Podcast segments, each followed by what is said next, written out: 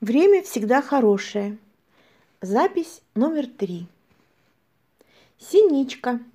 11 апреля 2018 года. Вечер. Вечером я трепалась в чате, ждала маму, чтобы сделать домашнее задание. Мама влетела, как метеор, скинула туфли так, что они улетели в комнату и с размаху плюхнулась на диван. Ох, ну и повезло сегодня, даже не верится. Представляешь, от самой площади без пробок доехала. Один раз только на повороте постояла минут пятнадцать, но это же не считается. Олька, поставь чайник. Пока чайник закипал, я выслушала целую историю.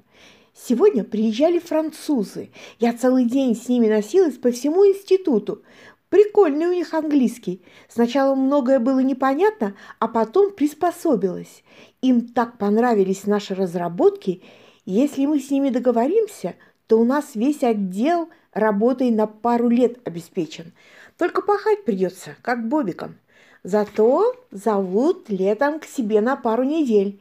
Если все выгорит, Обязательно возьму тебя с собой. Поедем? Оль, что ты хмурая такая? И я рассказала маме про экзамены. А потом честно пыталась пересказать параграф. Мама устроила мне разнос, плавно переходящий в мою истерику. «В чем проблема? Я не понимаю!» – кричала мама. «Читаешь текст, выделяешь главное, потом пересказываешь своими словами – ну давай вместе.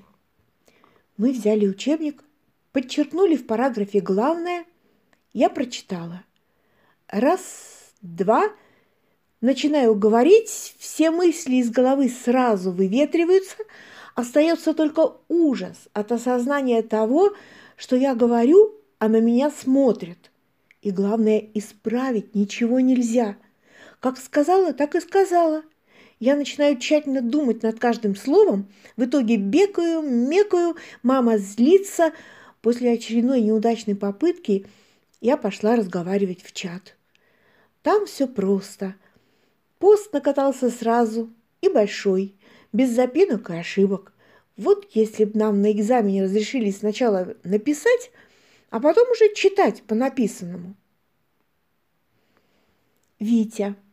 11 апреля 1980 года. Вечер. Дома меня ждал приятный сюрприз. Мама и папа были не на работе.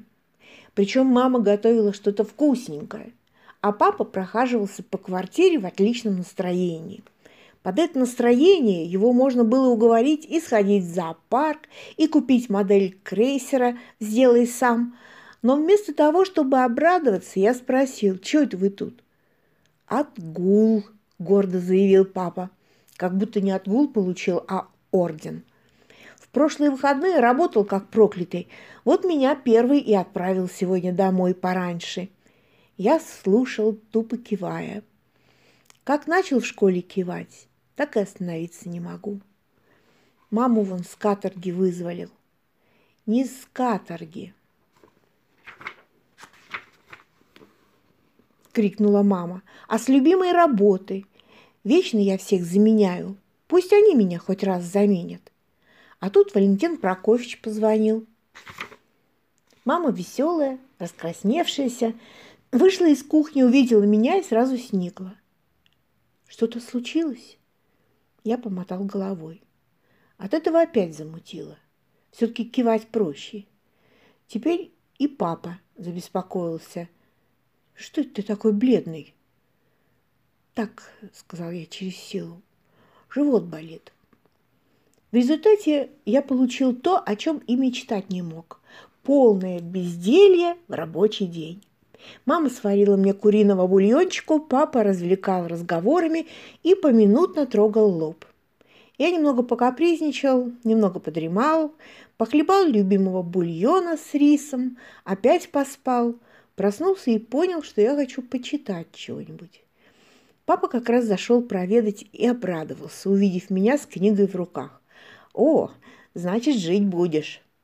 Я и сам понимал, что хорошенького понемножку. Завтра буду как огурчик. А в понедельник собрание. Наверное, лицо у меня как-то очень скривилось, потому что папа опять встревожился. Ну что, опять живот? Надо скорую. Не надо. Это не из живота.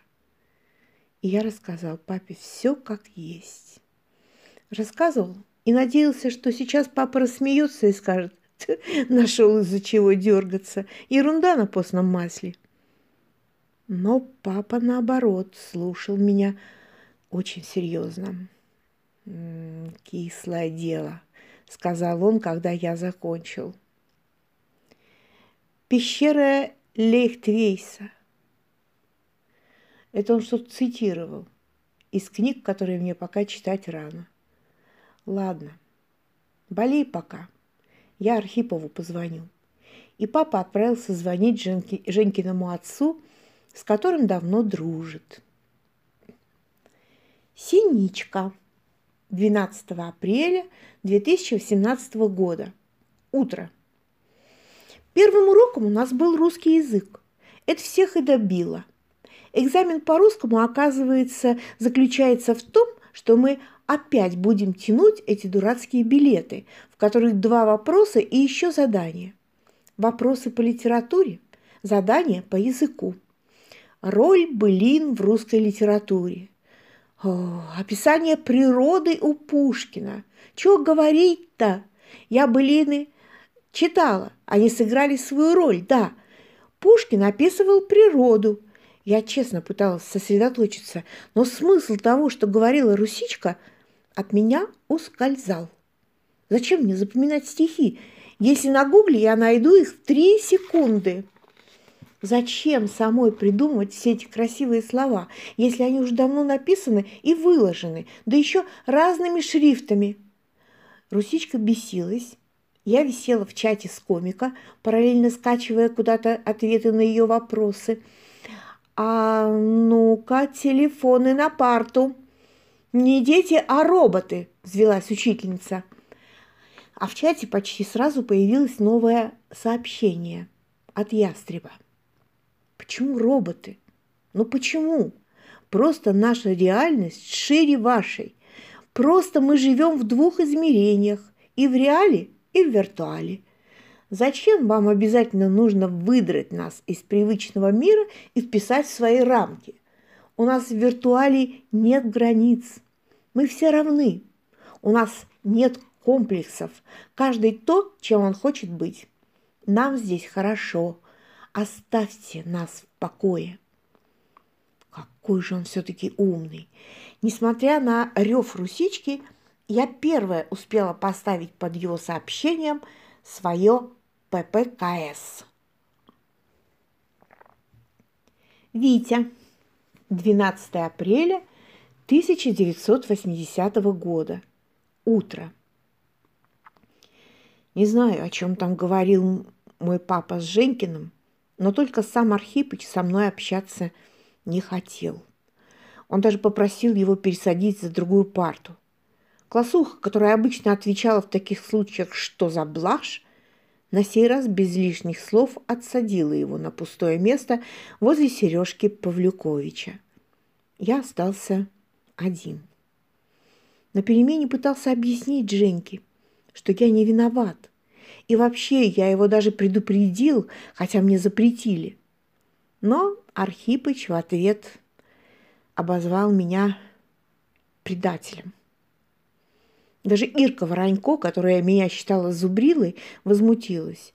«Ты чё пристал?» Ему сказали, он и повторил.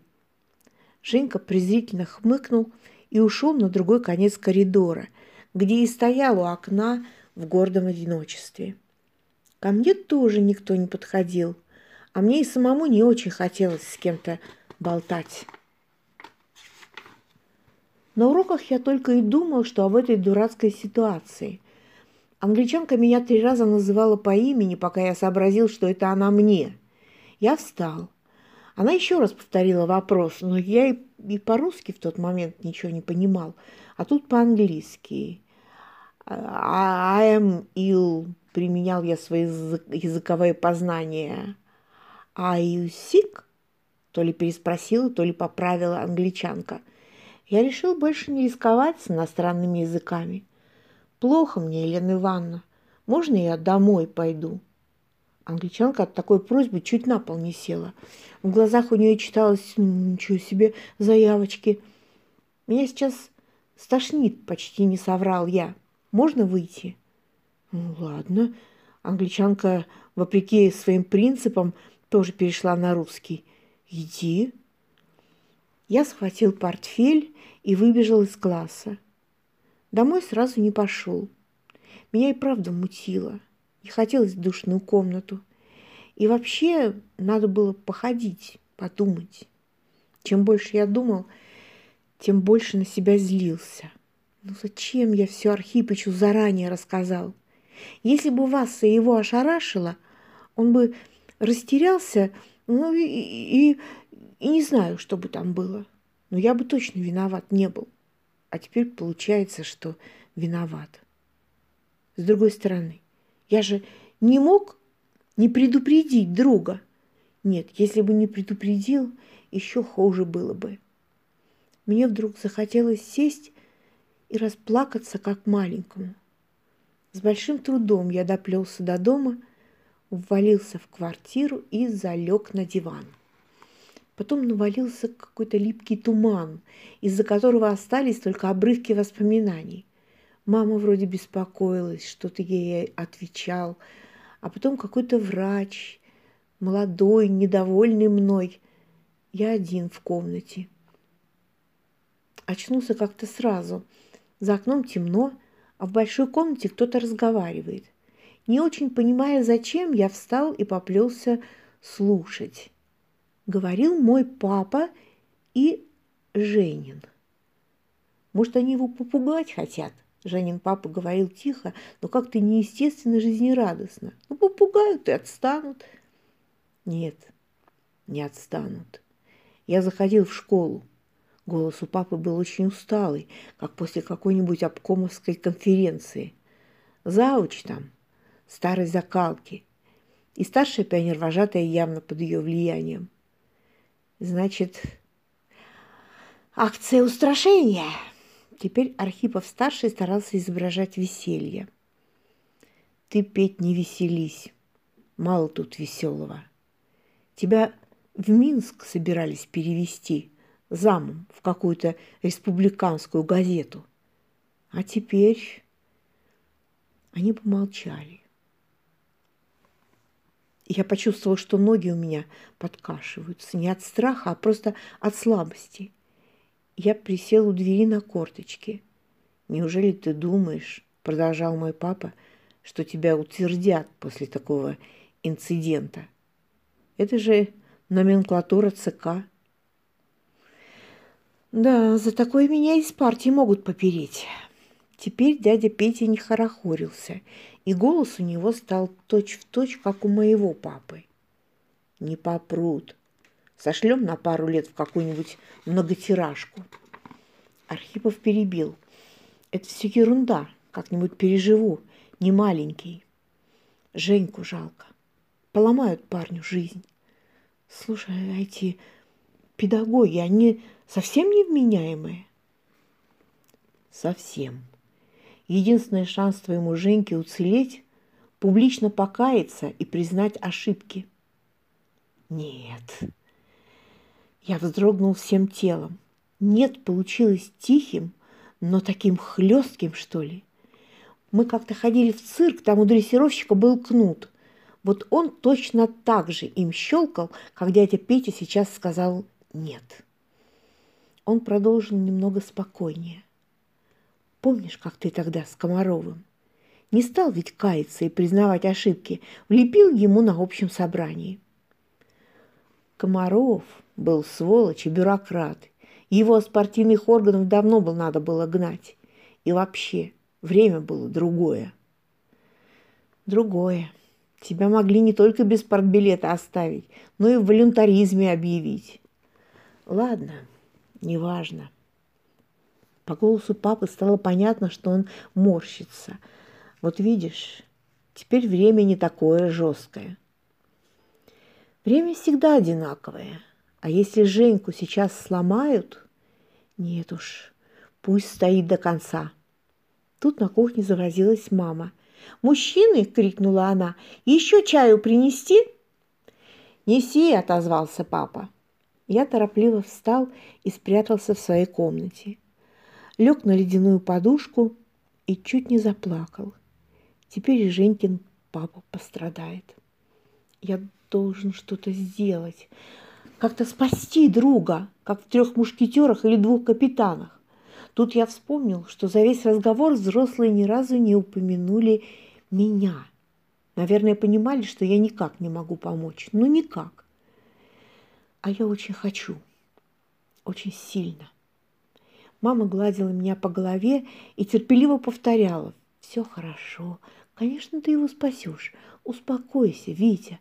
Обязательно спасешь».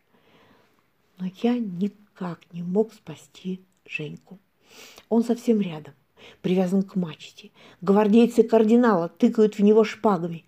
Архипыч не плачет, хотя вся рубаха у него в крови. Он просто смотрит на меня в упор. Мне надо перепрыгнуть со своей кровати на корабль.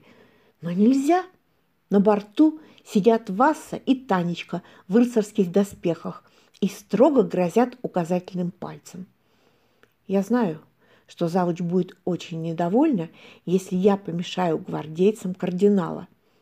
Я пытаюсь хотя бы понять, почему. Я ведь должен помочь. Это же мой друг. Стреляет пушка. Большое каменное ядро из нашего городского музея летит мне прямо в голову. А я не могу даже пошевелиться. Ядро врезается мне в лоб и срывается. Синичка. 12 апреля 2018 года. Вечер. Сегодня мама задерживалась. Я от нечего делать решила разгрести свой комик. Немного перенастроила инет, чтобы удобнее было. Фильмы старые удалила, музыку новую залила, почту размусорила, а то спама больше гига накопилось. Вообще, конечно, мой комик уже менять пора. Ему уже два года. Старенький совсем. Кучи нужных функций нет. Телевизором, например, управлять невозможно. И в трубочку не сворачивается. Стыдно с таким старьем ходить. Мама пришла только в восемь вечера, уставшая и несчастная. Достали эти пробки. Сил нет никаких. Косметички я не успела, на тренировку тоже, но совершенно нет времени собой заняться, когда уже придумают, как сделать так, чтобы в пробке делом заниматься, а не тупо телек смотреть или по телефону, по телефону трындеть. У меня за рабочий день от телефона голова пухнет. Три остановки телепались. Полтора часа. Я бы за это время два маникюра сделать успела. Папа тут же начал над ней подтрунивать. «Ну зачем тебе два маникюра? Мы одного не оценим». И мама немедленно разошлась. «Слушай, мне всего 38 лет, у меня еще вся жизнь впереди. Если сейчас не следить за собой, то потом поздно будет». «Ладно, ладно», – вздохнул папа, – «иди поешь, а то ты сильно злая, когда голодная». Пока мама ужинала, я честно пыталась в очередной раз пересказать ей параграф из учебника истории – а потом еще и билет по русскому языку. Мне стало плохо. Сначала просто разболелась голова. Мама, как обычно, завелась на тему «это все твой комп», а потом вспомнила, что последние пару часов я к компу-то и не подходила. Сидела с ней на кухне и к экзаменам готовилась. Мама дала мне таблетку. Не помогло. Я честно пыталась лечь поспать, но как только закрывала глаза, Видела перед собой класс, который на меня смотрит. От ужаса просыпалась. Вроде бы мама ко мне в комнату заходила. Я помню ее холодные руки на моем лбу. Помню, она говорила что-то успокаивающее. Потом мне начало сниться, что ко мне летит историк с огромными крыльями и тяжелым клювом долбит меня в висок. А за ним прилетает ястреб отгоняет историка, и мне становится почти хорошо. Голова болит, но так, как будто это не моя голова. В этот момент я, наверное, очнулась, потому что смутно помню людей в белых халатах и капельницу, и мамино заплаканное лицо. А потом опять всякая ерунда. Помню, помню белую комнату. Помню мальчика. Помню, что я точно знаю, что это и есть ястреб. А он как будто меня не понимает. Но мне так хорошо, что я его увидела, что я засыпаю, просто засыпаю, и голова у меня уже не болит.